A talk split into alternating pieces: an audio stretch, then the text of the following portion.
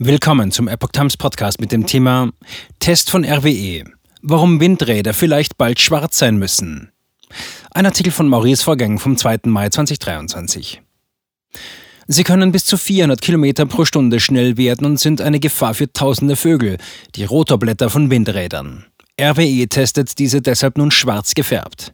Dieser optische Effekt soll die Todeszahlen deutlich reduzieren. Können die Anlagen somit etwas umweltfreundlicher werden? Weil die Bundesregierung die Energiewende vorantreibt, steigt auch die Anzahl der Windräder im Land. Damit erhöht sich die Gefahr für Vögel, von den sich drehenden Rotorblättern erschlagen zu werden. Das Energieunternehmen RWE testet deshalb im niederländischen Eemshaven den Effekt von schwarz lackierten Rotorblättern. Dieser Farbaspekt soll die Kollisionen mit Vögeln deutlich reduzieren. Mehr Schutz für Vögel. Grundlage für die Untersuchung ist eine norwegische Studie, die einen vielversprechenden Effekt feststellen konnte. Dort fanden die Forscher heraus, dass bereits ein schwarz gefärbtes Rotorblatt einer Windkraftanlage das Kollisionsrisiko für Vögel um über 70 Prozent senkt. RWE prüft laut dem Portal E-Fahrer derzeit, ob dieser Trick auch in Eemshaven in den Niederlanden ein ähnliches Ergebnis bewirkt. Dafür lackiert das Unternehmen jeweils ein Rotorblatt von sieben Windkraftanlagen mit schwarzer Farbe. Katja Wünschel, Geschäftsführerin der Onshore Wind and Solar Europe and Australia RWE Renewables, zeigte sich ihrer Verantwortung, die mit ihren Projekten einhergeht, bewusst. Für RWE bedeutet dies, dass wir gesellschaftlich relevante Themen bei unseren Geschäftsentscheidungen berücksichtigen. Zudem wollen wir unsere Geschäftstätigkeiten nicht nur aus geschäftlicher, sondern auch aus ökologischer, sozialer und ethischer Sicht betrachten. Strengere Umweltgesetze und Genehmigungsanforderungen in Regionen, in denen RWE neue Windkraftanlagen errichten will, sollen ein, wenn nicht auch der ausschlaggebende Grund für den Testlauf gewesen sein. Einige unserer Aktivitäten gehen über die festgelegten Verpflichtungen hinaus. Diese Untersuchung ist ein gutes Beispiel dafür, zitierte GRN Wünschel im Oktober 2022. RWE und die niederländische Provinz Groningen begannen im Jahr 2021 mit diesem Test. Er läuft in Kooperation mit der niederländischen Regierung, die Naturschutzbehörde, Bereich Vogelschutz und privaten Unternehmen im Windenergiesektor Vattenfall, Eneco Energy, Pure Energy, Stadtkraft Energy und Groningen.nl Energy. Die Studie soll bis 2024 laufen. Kollisionen mit fast 400 Kilometern pro Stunde. Die Rotorblätter erreichen Geschwindigkeiten, die man mit dem bloßen Auge nicht erahnen kann. Diese sind bei starkem Wind, besonders bei großen Windrädern, sehr hoch. Beispielsweise bei einem Rotorblatt des Typs V126 mit einer Länge von 63 Metern. Der äußere Punkt dieses Rotorblatts legt bei einer Umdrehung laut City ganze 396 Meter zurück.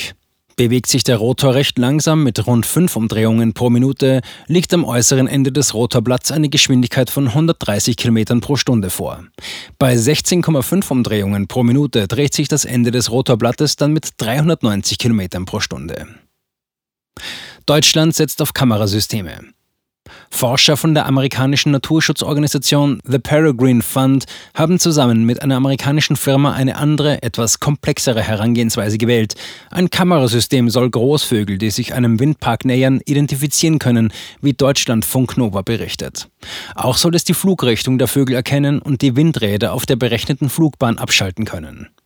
Nach einem Jahr Testphase kam heraus, dass die Zahl der von Rotoren erschlagenen Adler um 80 Prozent gesunken war. Auch in Deutschland testen die Betreiber von Windkraftanlagen derzeit dieses System.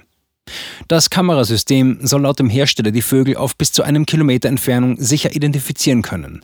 So bleibe dem Windrad etwas Zeit, um sich zu verlangsamen oder ganz anzuhalten. Das System ist allerdings sehr teuer. Es kostet inklusive der Installation 150.000 Dollar. Hinzu kommen jährliche Betriebskosten von 8.000 Dollar pro Anlage. Wie viele Vögel sterben durch Windräder?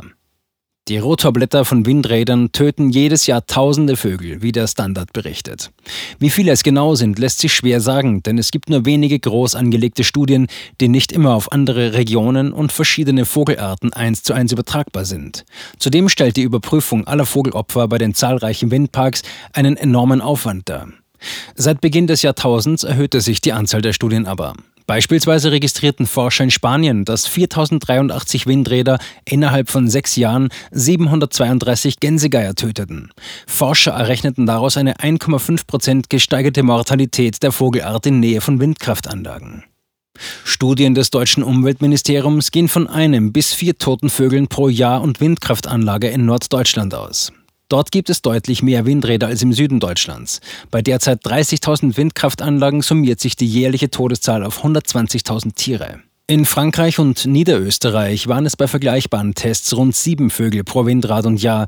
Je nach Standort wurden in den USA bei neueren Anlagen zuletzt durchschnittlich jährliche Vogelschlagzahlen von 0,02 bis 7,36 pro Anlage gemessen. Ein Aussterben bestimmter Vogelarten, wie es die im Internet kursierenden, in die Millionen gehenden Todeszahlen mancher Spezies vermuten ließen, konnte aber so gut wie nie gefunden werden. Nur selten gab es spürbare Reduktionen im Bestand, etwa im Falle des Mäusebussards. Auch Fledermäuse sterben durch Windräder. Neben Vögeln zählen auch Fledermäuse zu den Opfern von Windrädern. Zwischen 2002 und 2021 registrierte die zentrale Schlagopferkartei der deutschen Bundesländer 3910 tote Fledermäuse.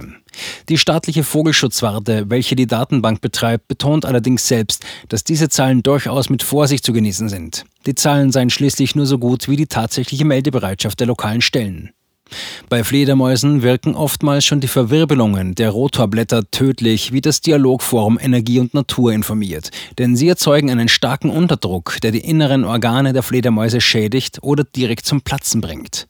Wichtig ist auch hier der Blick auf die getöteten Tiere pro Windrad anstatt auf absolute Zahlen. In der Niederösterreich-Studie erwischte es mit durchschnittlich 5,33 Fledermäusen pro Anlage und ja etwas weniger Fledermäuse als andere Vögel. Auch interessant, eine britische Studie fand heraus, dass die hellgraue Farbe vieler Windkraftanlagen anziehend auf Insekten wirke, welche dann wiederum Vögel und Fledermäuse anlocken. Fledermäuse wiederum reagieren auf das rote Warnlicht. Vielleicht sollten die Betreiber der Anlagen also über gänzlich andere Farbkonzepte nachdenken.